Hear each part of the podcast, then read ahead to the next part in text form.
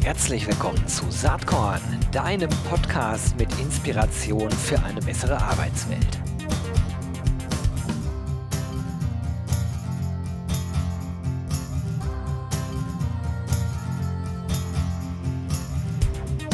Hallo und herzlich willkommen beim Saatkorn Podcast. Heute wird es eng und zwar eng mit der Zeit. Ich habe heute eine Frau am Start, die macht so viele Dinge.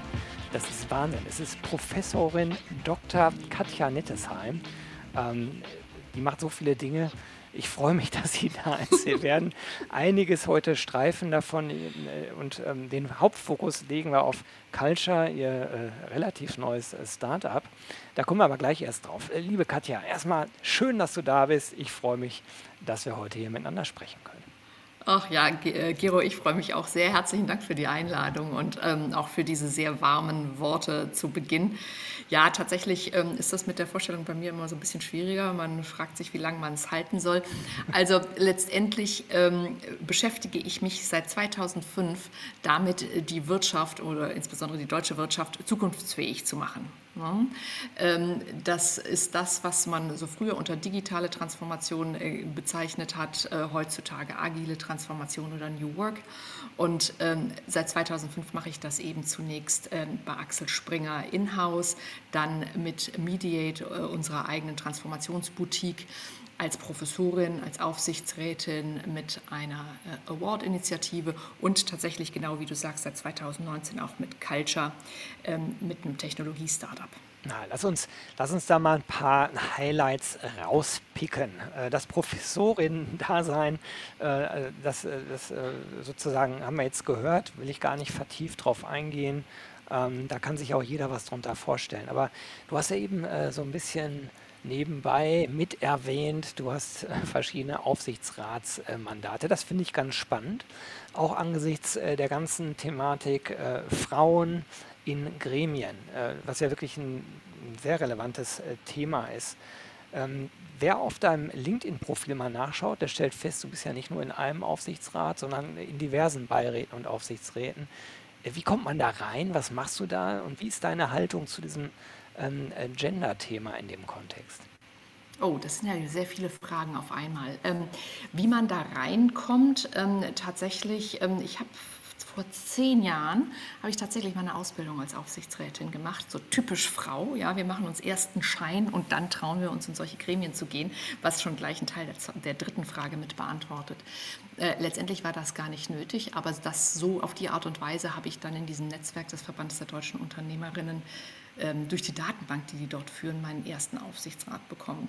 Und dann hat eins das andere gegeben. Man wird dann eben hin und wieder angesprochen, teilweise auch von äh, Rechtsanwälten oder von Kollegen, die einen in anderen Aufsichtsräten erlebt haben und die dann sagten, Mensch, Sie haben das da ordentlich gemacht. Ich hätte hier nochmal ähm, eine Anfrage, wäre das was für Sie?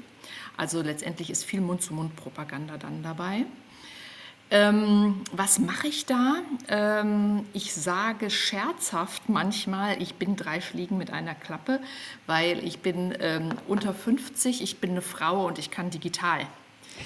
äh, was für so einen Aufsichtsrat ja tatsächlich drei Fliegen mit einer Klappe heiß ist. Heiß begehrt und heiß umworben, nehme ich mal an. Ne?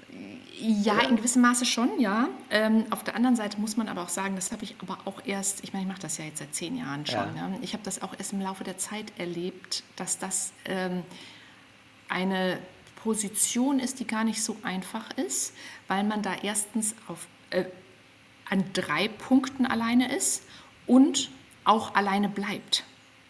Weil wenn diese drei Sachen mit einer Person belegt sind, dann wird keine weitere Position, äh, Person, die ähnlich denkt, hinzugezogen werden, weil das macht ja alles Arbeit. Ja, neu zu besetzen mhm. und überhaupt, das macht man ja eigentlich immer noch meistens, wenn man es muss so dass es ganz bequem ist, wenn man alle Haken gesetzt hat mit einer Person. Ich bin nur, habe nur keinen kulturell diversen Hintergrund, also das würde noch fehlen. Und ähm, das führt dann aber auch dazu, dass man eben mit der abweichenden Stimme immer alleine ist. Mhm. Und das ist sehr schmerzhaft. Äh, anstrengend das ist wahrscheinlich. Anstrengend, schmerzhaft. Ähm, ich habe unglaubliche Kämpfe ge geführt schon. Und ich habe ähm, jetzt in einem Gremium erlebt, wie angenehm es ist, wenn man nicht mehr alleine ist und dass das dann gleich eine ganz andere Dynamik hat. Und man liest das ja tatsächlich, wenn man dieses Thema Diversität gerade in Bezug auf Frauen ernst nehmen will, langt es nicht ein reinzuholen, sondern mhm. zwei. Ja. Und das stimmt. Da kann ich nur sagen, das stimmt total. Weil äh, und auch alles, was man sonst so hört, stimmt ja. Also, dass äh, Frauen überproportional viel unterbrochen werden, äh, dass äh, Frauen nicht gehört werden und so weiter. Ich, wahrscheinlich liegt das an unseren unangenehm hohen Stimmen. Ja, oder an der. Das war jetzt ein Scherz. Also nicht, dass die Leute es verkehrt verstehen. Genau, ja, ja, das, das ist schon klar. Aber ich glaube halt, dass ganz viele äh, Sozialisierungsthemen da mitschwingen auf allen Seiten. Ne? Also wie man Absolut. groß geworden ist als Mann, als Frau oder äh, als diverser Mensch. Das ist ja ein vielfältiges Thema. Da können wir sicherlich irgendwann vielleicht wirklich mal eine eigene Folge drüber machen ähm, mich äh, als, äh, sag mal, Mann über 50, äh, der sich auch ein bisschen mit äh, digitalen Themen auskennt, ähm, gucke ich da sicherlich äh, mit anderen Erfahrungen drauf und finde es super wichtig, dass wir uns diverser aufstellen und finde es toll, wenn es da leuchtende Beispiele wie dich gibt, aus denen dann hoffentlich äh, mehr Menschen werden im Laufe der nächsten Jahre. Ja, ein wichtiges Thema. Ich wusste bis gerade auch gar nicht, dass man eine Ausbildung im Aufsichtsrat machen kann. Werde ich mich nachher mal selber informieren. Ist ja spannend. Aber du machst ja noch andere Dinge und die Zeit ist knapp. Ich würde gerne noch mal über den Digital Transformer of the Year Award sprechen. Ne? Das ist eine, mhm. Eine Verleihung, ein Event. Äh, ja, ich denke mal, Corona hat euch da einen Strich durch die Rechnung gemacht, zumindest 2020. Ähm, ist denn für dieses Jahr eine Verleihung geplant? Ja, wobei, das ist ja eine ganz wilde Story. Ähm, das habe ich auch nicht ganz so ganz richtig äh, vorher wiedergegeben. Also, ähm, wir haben 2020 noch gemacht. Ach, okay. Am 4. März haben wir Arsch wow. über Latte diese Veranstaltung noch gemacht. Eine Woche vorher, so ungefähr. Ja, und das war wirklich ein heißer Ritt. Aber ähm, bevor wir zu diesem heißen Ritt kommen, vielleicht ein bisschen was zu dieser Initiative ja. Digital Transformer of the Year. Ähm, die haben wir zusammen mit ein paar Partnern, also aus dem Medienbereich und auch aus dem Hochschulbereich zusammen ins Leben gerufen ähm, 2017. Und da, wir waren eine der ersten Communities für CDOs. Hm, weil wir, ich habe ja schon mit meiner vorherigen Firma Mediate sehr viel mit CDOs zusammengearbeitet mhm. und habe auch gesehen, ähm, in was für schwierigen Positionen die teilweise sind. Zwar tolle Themen, aber ganz schwierige Positionen innerhalb ihrer Unternehmen und habe dann damals gedacht, Mensch, äh, den, den Menschen soll geholfen werden. Und dann haben wir diese Initiative ins Leben gerufen, wo wir natürlich ein Netzwerk geschaffen haben, aber auch viele ähm, Content- und Produktangebote drumherum gestrickt haben, ähm, in dem, äh, in, mit dem Ziel, wirklich CDOs das Leben leichter zu machen. Und ein Teil davon, oder sagen wir der Jahreshöhepunkt davon, war eine äh, Preisverleihung, die wir einmal im Jahr gemacht haben, zweimal in, äh, bislang zweimal in Berlin und einmal in München, ähm, wo wir Leuchtturmbeispiele der Transformation in ihren jeweiligen Industrien ausgezeichnet haben. Mhm. Ähm, und die auch wirklich sehr haben zu Wort kommen lassen mit ihren ähm, Erfolgsrezepten, haben die nochmal gesammelt, haben die aufbereitet etc. Ja, und das war letztes Jahr äh, äh, geplant in München zusammen mit der Messe München und ihrer ähm, Konferenzveranstaltung Command Control. Und die Command Control ist tatsächlich am Wochenende vorher, am, in der Nacht von Freitag auf Samstag abgesagt worden und unser Termin war, glaube ich, der Dienstag oder der Mittwoch. Wir wären die Abendveranstaltung dazu gewesen. Und die Command Control ist abgesagt worden, wir aber nicht, weil wir als Abendveranstaltung kleiner waren und anderen Regeln unterlagen. Und dann standen wir dann da und haben überlegt, was machen wir denn damit? Und ähm, ich habe mit der Messe München da einen ganz tollen Partner gehabt, die auch wirklich zum Sparring wunderbar an unserer Seite standen. Und wir haben dann gemeinsam beschlossen, dass wir die, die Preisverleihung nicht absagen, weil sie halt einfach viel kleiner war und weil alles, wir alle Regeln haben wir 20, 30, 50 Mal geprüft und wir haben alles eingehalten. Und wir haben es dann also gemacht. Das war ein bisschen spooky, weil die Messe, die drumherum stattfinden sollte, war ja dann nicht da. Wir hatten eine riesengroße Bühne für uns und wahnsinnig viel Personal, weil die alle ja nichts anderes zu tun hatten in dem Moment. Und ähm, dann haben wir das durchgezogen und es ist tatsächlich eine gute Veranstaltung geworden. Und ähm, wir haben sogar an dem Wochenende noch ähm, Zusagen bekommen von Teilnehmern, deren andere Reisen und so weiter abgesagt wurden. Mhm. Aber ähm, also von daher hatten wir dann einigermaßen Full House, aber dann tatsächlich am Tag selber haben mir einzelne Sprecher abgesagt. Äh, manche sind auf dem Flughafen festgehalten worden von ihrer Corporate Security. Da musste ich dann mit denen noch telefonieren, was genau das ist, wie die Situation ist, ob die fliegen dürfen oder nicht. Und wir hatten dann auch schon die ersten, die wir live über damals noch Zoom rein konferenziert haben und dann da die, ähm, die also ohne dass wir irgendwie eine vernünftige Konferenzsoftware äh, da hatten äh, oder Plattform, da haben wir dann live die Interviews gemacht und ja, danach bin ich auch erstmal ins Koma gefallen. Das kann ich mir vorstellen. Wie sieht es denn aus für dieses Jahr? Ja, für dieses Jahr müssen wir mal gucken, was wir machen, ehrlich mhm. gesagt. Also ähm, wir haben, also glücklicherweise haben wir ja so ein bisschen Puffer dadurch, dass wir letztes Jahr das noch gemacht haben. Ähm, wir müssen schauen, wie sich insgesamt die Landschaft entwickelt. Also ich würde kein physisches Event ansetzen ja. wollen jetzt dieses Jahr, aber vielleicht, ähm, vielleicht machen wir was Virtuelles oder wir besinnen uns nochmal zurück und gucken auch, mit welchen Partnerschaften sich das sehr gut anbieten würde. Also tatsächlich für den Fall, dass das jemand hört. Ähm, wir sind momentan da tatsächlich in der Neuorientierungsphase und schauen, was wir daraus machen können. Ja, entweder dann spät 2021 oder früh 2022. Weil wir haben eine, wir haben eine tolle Community, äh, deutlich vierstellig von ähm, Transformatoren, Transformationsverantwortlichen, Transformationsinteressierten, die äh, eine super enge Verbindung aufgebaut haben in diesen drei Jahren. Wir haben immer tolle ja, wir haben ehrlich gesagt auch immer relativ lang bei diesen Preisverleihungen zusammengestanden. Wir hatten eine tolle Atmosphäre. Also von daher, das wäre schade, wenn wir diesen Schatz nicht weiter ausnutzen äh, würden. Ja, Leute, also alle, die zuhören, äh, bitte dann im Zweifelsfall auf Katja zugehen mhm. mit Ideen. Ähm, einer, der hier gerade spricht, hat vielleicht auch eine Idee, das können wir dann separat oh, super. nochmal, nochmal besprechen. Äh, aber vielleicht eine ganz kurze Frage nochmal dazu, um das Thema so ein bisschen für diesen Talk zumindest abzuschließen. Ähm, nimmst du HR eigentlich in diesem Kontext wahr oder sagst du, nee, sorry, HR spielt bei diesem Thema eigentlich leider oder vielleicht auch Gott sei Dank gar keine Rolle? Wie ist da deine Sicht drauf? Das ist eine sehr, sehr gute Frage. Und tatsächlich ist das eine Frage, die mich umtreibt, ja, insbesondere ich seit ich Culture mache. Ja. ja ähm, weil bislang, ehrlich gesagt, habe ich äh, so früher, äh, zu Zeiten von Mediate und äh, zu Zeiten vom Digital Transformer of the Year, habe ich HR da nicht so sehr wahrgenommen.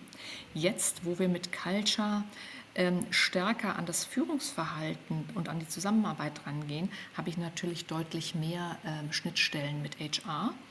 Und ähm, ich habe gerade vorher gesagt, Transformationsverantwortliche.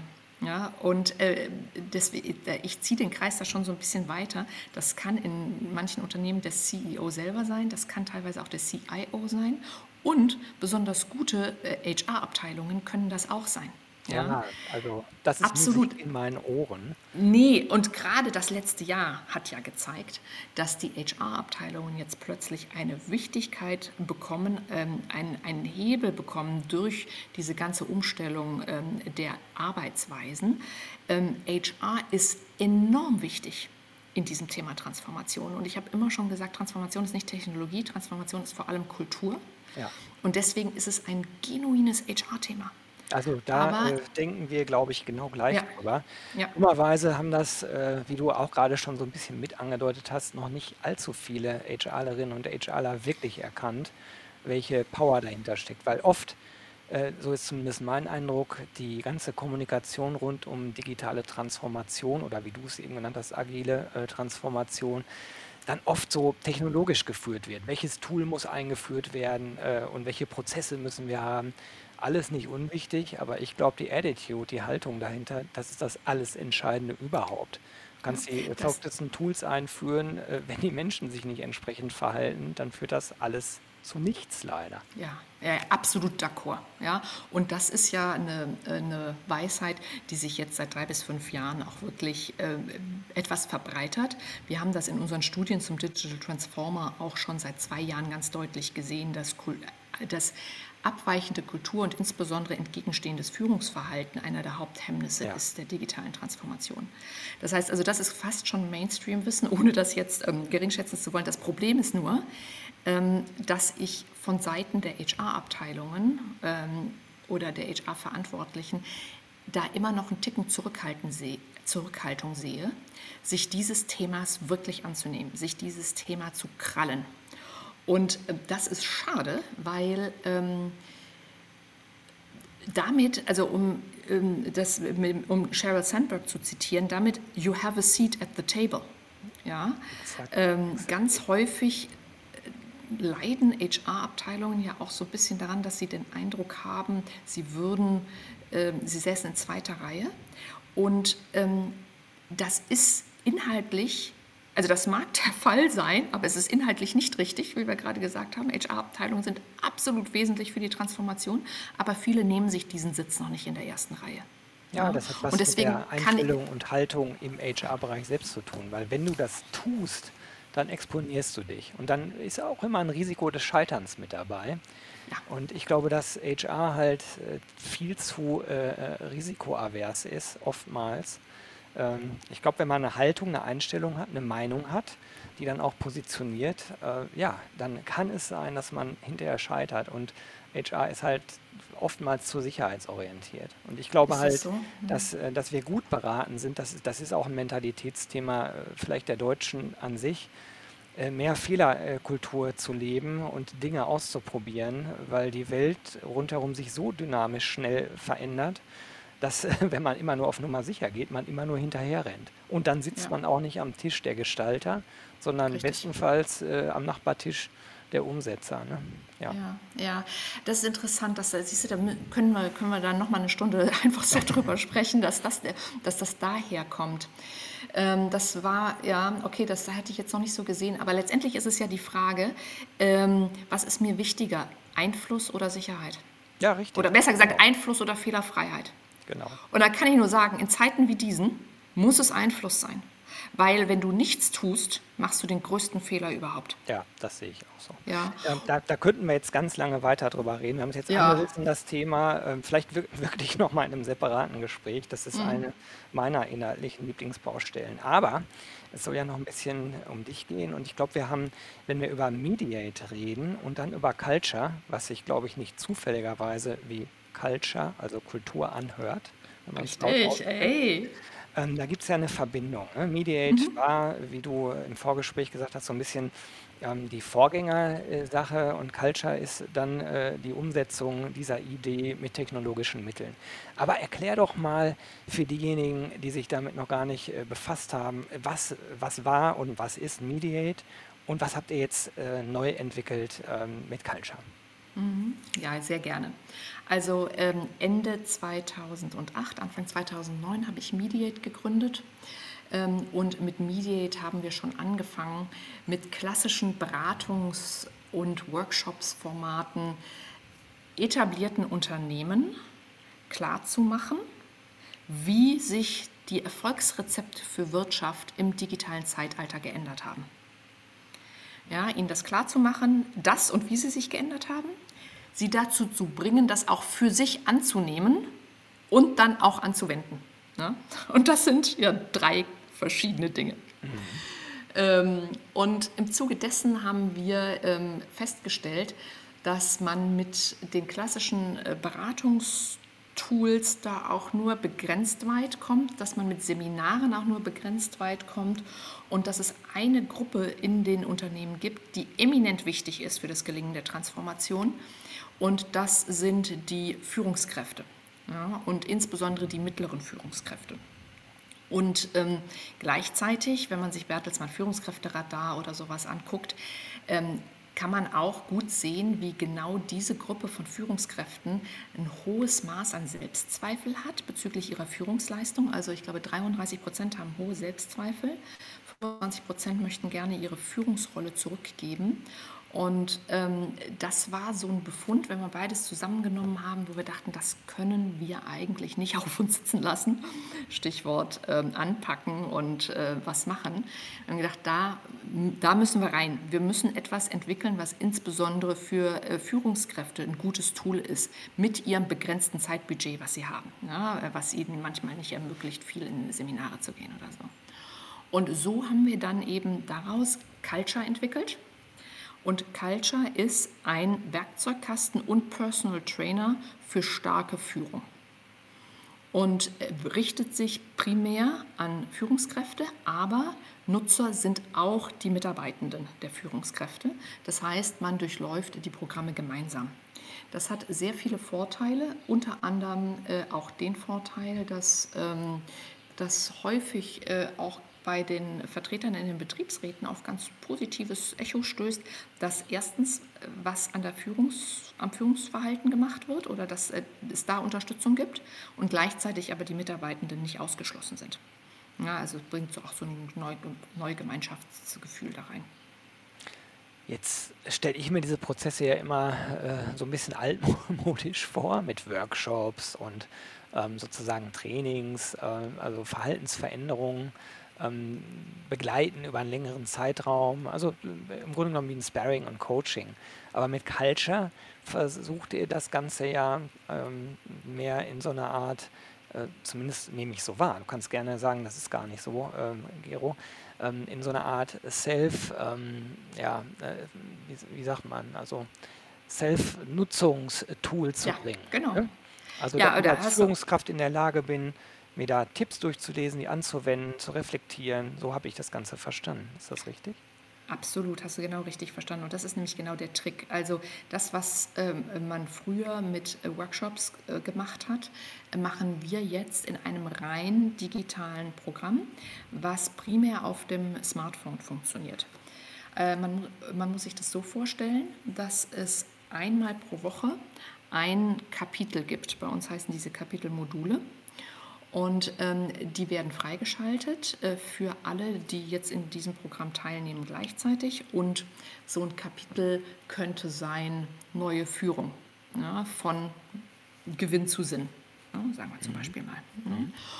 Ähm, und dann kommt in diesem ähm, Kapitel, äh, gibt es 25 Karten die sind so aufgebaut wie in Social Media und mit einem bunten Medienmix ausgestattet. Ja, also wir haben Grafiken, wir haben Videos, wir haben äh, Texte, wir haben Audios, äh, alle, GIFs und so weiter. Wir haben alles Mögliche.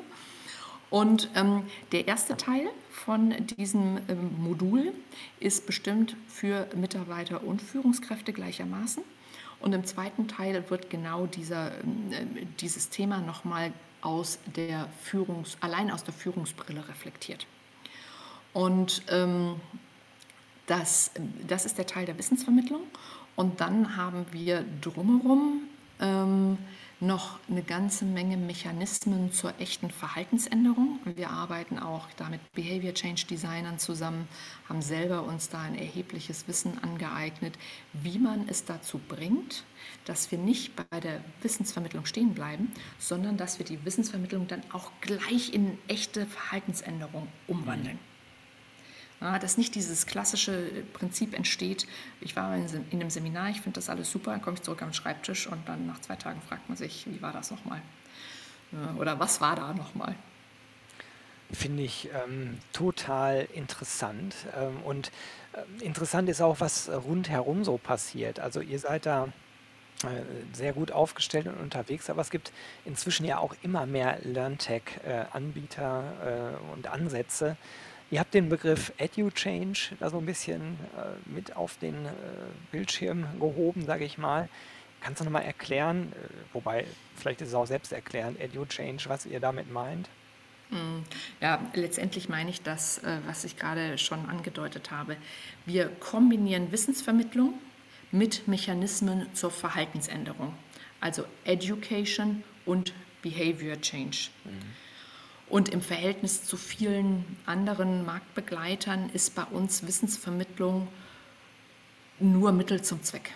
Ja, uns geht es letztendlich um die Verhaltensänderung, aber ich habe halt in den 15 Jahren, die ich das jetzt schon mache, halt oft auch gesehen, dass äh, in vielen Situationen Verhaltensänderung erwartet wurde, ohne dass das nötige Wissen vorher vermittelt wurde. Hm? Das heißt, das eine geht nicht ohne das andere, aber es geht uns primär darum, dass es zu einem moderneren, kraftvolleren, effektiveren Führungs- und Zusammenarbeitsverhalten kommt und dass damit diese ganze Friktion, diese ganze Reibung, die heutzutage im Arbeitsplatz ist und die alle unglücklich macht, dass das weniger wird. Hm. Ich finde ja diesen Verhaltensveränderungsaspekt absolut zentral. Manchmal habe ich nämlich sogar den Eindruck, dass es auch äh, andersrum sein kann, als wie du es gerade skizziert hast. Dass Unternehmen sagen, ja, wir tun ja da eine ganze Menge, aber im Grunde genommen ist die Wissensvermittlung nur das Feigenblatt dafür zu sagen, wir tun was aber wir verändern nichts. Also die Leute wissen dann was äh, oder anders ausgedrückt, wir haben kein Erkenntnisproblem mehr, aber wir haben ein Umsetzungsproblem. Und am Ende geht es ums Umsetzen, um, um das sich verändernde Verhalten.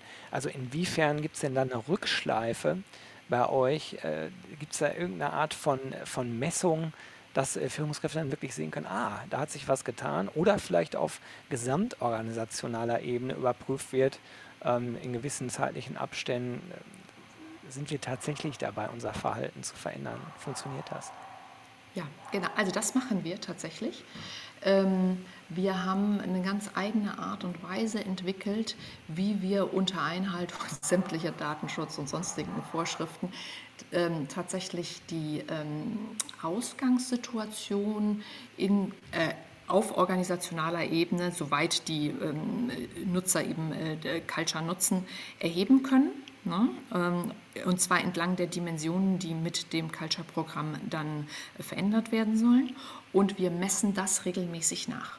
Ja, sodass wir im Rahmen des äh, äh, Programms auch sehen können, Mensch, die Dimension datenzentriertes Entscheiden oder die Dimension Kundenzentrierung hat sich entwickelt von fünf auf sieben oder so. Ja, in Bezug auf die Teilnehmer des, äh, am Culture-Programm. Super.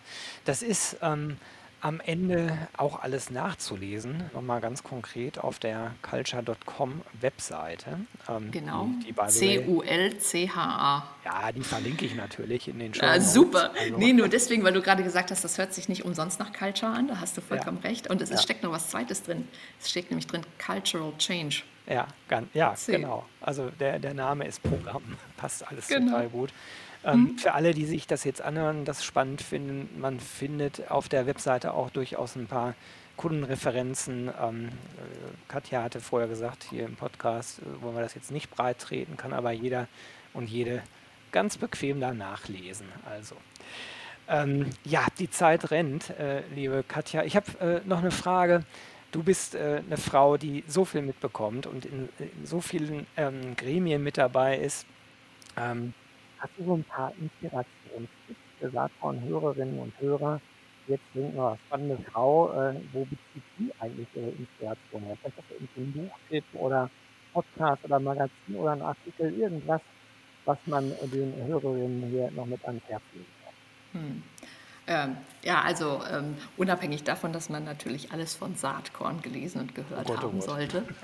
ähm, ne, also ich habe, wenn ich mal so drüber nachdenke, was sind so Sachen, die vielleicht noch mal ein bisschen Geheimtipp is- sind. Ja, gerne. Ähm, ich beziehe relativ viel äh, ähm, Wissen über Newsletter. Und äh, was mir da gut gefällt, ist von Nir Eyal ein Newsletter. Nir Eyal ist äh, einer, der ähm, dieses Behavior Change Design von Technologien ähm, sehr frühzeitig schon ähm, das Wissen darüber demokratisiert hat in einem äh, Buch, das heißt Hooked. Und der hat einen sehr guten Newsletter zu allen Themen in Bezug auf Behavior Change, Design und Technologien. Ähm, auch in Bezug darauf, wie man wieder, ähm, sagen wir mal, Herr seines Gehirns werden kann ne? und ein bisschen die Abhängigkeit in den Griff kriegen kann. Dann, was für unternehmerische Themen anbetrifft, lese ich wirklich gerne äh, The Hustle. Da bin ich mal durch Zufall drüber gestolpert. Das ist eine äh, US-amerikanische ähm, Seite für kleine Startups. Ähm, dann natürlich alles von Benedict Evans und äh, was so VC-relevant ist. Ja, das sind so die beruflichen Sachen und ähm, privat. Ich bin ja ein großer Fan von Inside Timer, ehrlich gesagt. Ähm, da gibt es auch zunehmend Live-Events zum Thema Meditationen, ähm, Reflexionen und Musik. Und ähm, habe mir gerade den neuen Roman von Juli C. gekauft. Über Menschen habe ich gestern Abend angefangen, bin aber bisher erst 19 Seiten weit. Das finde ich jetzt äh, äh, erstmal danke für die tollen Tipps. Ich finde es auch ein bisschen lustig, weil genauso viel beschäftigt und viel interessiert, wie du bist, fallen jetzt auch deine Inspirationstipps aus. Sehr interessant. Meistens kommt nämlich nur ein Tipp. Du hast jetzt gleich mehrere äh, rausgeballert. Äh, ich finde die cool. Teilweise kenne ich sie, teilweise nicht. Werde ich mir auf jeden Fall anschauen und auf jeden Fall auch in den Show Notes äh, verlinken für alle Interessierten, ähm, die da Lust haben, weiter zu forschen. Ja, zu Gast war heute hier Professorin Dr. Katja Nettesheim. Ein spannendes Gespräch, wie ich fand. Katja, ich danke dir ganz herzlich für deine Zeit und wünsche dir vor allen Dingen äh, ja, viel Spaß und Erfolg mit all deinen unterschiedlichen Aktivitäten. Ja, klasse. Ganz herzlichen Dank, Gero, für dieses tolle Gespräch. Ich könnte jetzt wirklich noch Stunden weiterreden, aber ich glaube, das müssen wir auf ein anderes Mal verlegen. Aber ich komme auf jeden Fall darauf zurück. Ähm, sehr, sehr spannend, sich mit dir zu unterhalten, wirklich. Ja, kann ich nur zurückgeben. Also alles Klasse. Liebe und Gute, bis bald. Tschüss. Dir auch. Dankeschön.